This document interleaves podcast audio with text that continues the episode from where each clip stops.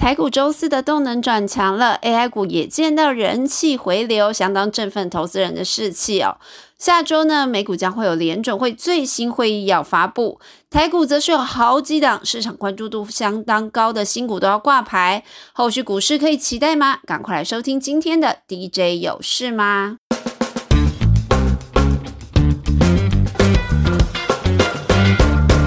美股下周最重要的大事，当然就是联准会的最新会议。那根据美股大叔 Barry 的看法，本周公布的 CPI 数值虽然核心 CPI 比预期的高，但是其中最关键的住房成本通膨率有降低哦，也让市场稍微放心。Berry 认为，目前市场预期联准会这次应该不会升息，但关注的焦点其实是落在最新公布的点阵图，以及对后续美国经济成长率、通膨、就业等等的看法。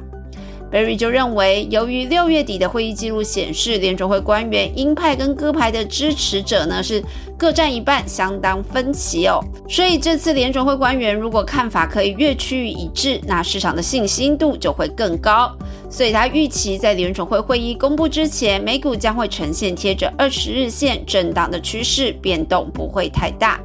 另外，Barry 也提醒，短期有一个重要事件哦，就是美国三大车厂劳工会不会罢工，将会在台湾时间周五的中午公布，届时有可能会影响车市动能，要小心关注了。回到台股，本周根据 XQ 选股赢家挑选出来的热门族群，又是很特别的面孔哦，包含非铁金属族群以及健身运动相关的族群。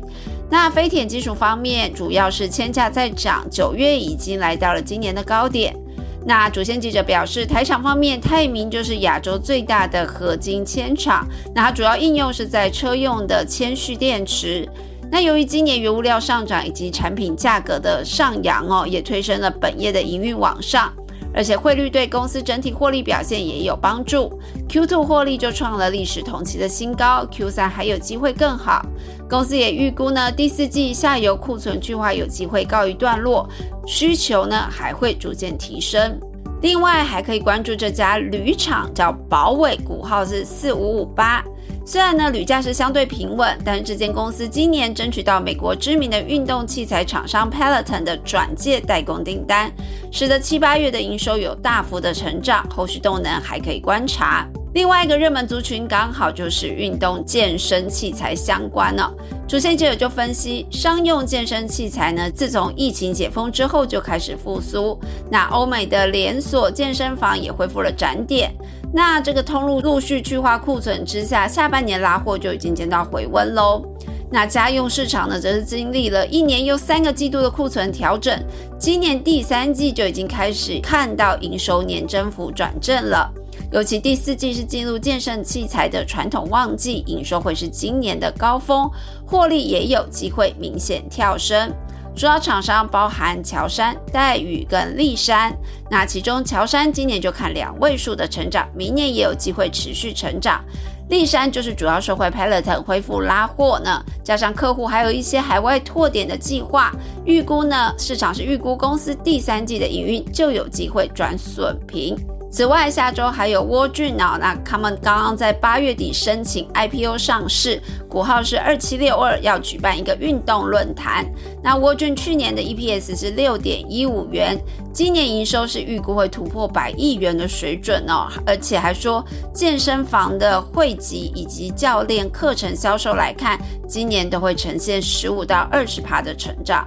下周很特别的就是还有很多重要的新股活动。首先呢，就是联发科小金鸡达发，股号是六五二六，将举行上市前业绩发表。那达发呢，它是以一个超高速混合讯号、多核平行网络处理器、H A I 以及低功耗四大关键技术呢，锁定了宽频基础建设、车用电子、低轨卫星等市场，是积极的布局。那这次的发表会会首度展示，而且完整的说明内建达发晶片多元应用的产品。那这也是第一次对投资人揭露公司的定位啊、技术啊，还有产品选择跟未来展望的。生技股方面，全市场第一家生技创投公司钻石生技有一将挂牌上市。那这间主要是投资很多创新型的生技公司。大股东就包含了富邦啊、台新啊、中天啊等集团，所以非常受到市场关注哦。那由于由于它的新贵股价跟挂牌价差相当大，已经带动了一波申购热潮，预期挂牌第一天会有一些新股行情。不过呢，因为该公司的营收波动很大，市场对他们比较观望，是因为不知道该怎么评价，所以后续动能还要观察哦。另外还有一间联纯科技要举办新贵前的法说。那这间主要是针对制造业建厂的时候会进行一些纯水啊、超纯水或者是回收水等的水资源工程。台积电也是他们的客户群之一，不过他们的客户群是非常的分散的。那他们的营运呢，主要还是跟着客户资本支出在成长。公司去年 EPS 就达到了十一块钱哦，不过今年营收跟获利就较明去年是明显在降温。法说会上，市场也会关注后续的动能。还有一档车用相关的巨凯精密也是新股，下周要举行媒体查序，那后续呢计划要挂创新版。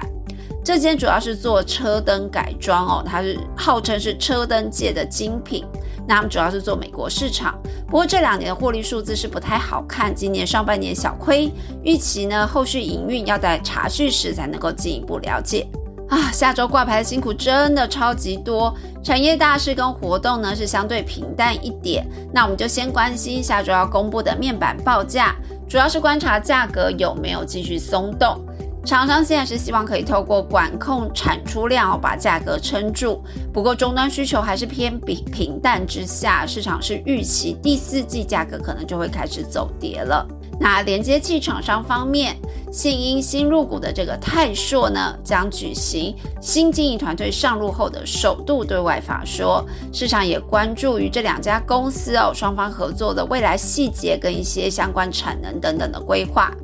另外，良德电也会举行法说会。那这间公司今年营收虽然降温，但他们产品组合是有明显好转的，毛利率走升，本业的营运呢也从亏损转至到小获利。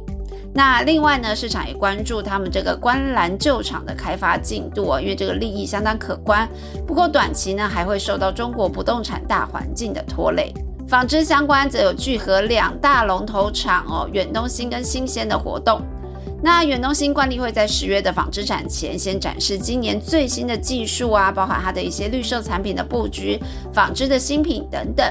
市场当然是更关心这个纺织产业上游景气回温的速度跟状况哦，加上明年是奥运年，那远东新跟它相关运动客户有没有一些新的规划跟布局可以分享？新鲜呢，则是它有一间专注于特用化学品的子公司新硕，它的台南厂区已经落成了，将举行开幕典礼。那新硕的化学品呢，主要是针对半导体产业，他们是结合了德国厂商的技术来开发，市场相当关注哦。目前客户的认证进度如何，以及有没有打入国际半导体龙头厂的供应链当中？那由于董事长新鲜董事长也会出席，所以市场对于纺织上游景气也会进一步关心。另外呢，老牌螺丝扣件厂春雨也将在下周举行法说。螺丝业今年以来呢，有些景气不佳、客户库存调整等等的影响，衰退是相相对比较严重。那市场还有传出一些螺丝厂裁员啊、周休三日等等的的这些传言。那春雨累积前八月的营收年减是将近三成哦，所以法说会市场也会关注公司的营运呢，什么时候可以看到回温的迹象。车用厂商和大下周会跟美国新墨西哥州的州长举行共同记者会哦。那主要是针对和大一月就公布了他要去美国设厂的相关资本支出跟规划。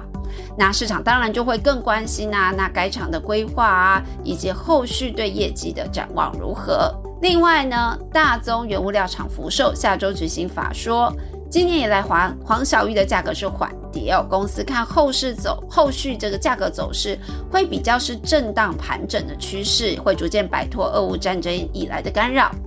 而且下半年呢，有中元节啊、中秋节这些节庆，开学后也会有一些团扇需求回笼，因此预估下半年获利是有机会优于上半年。今年呢，可以追平去年的获利数字。最后，下周还有成品相当被市场关注的新店玉龙城新馆开幕前的媒体预览会。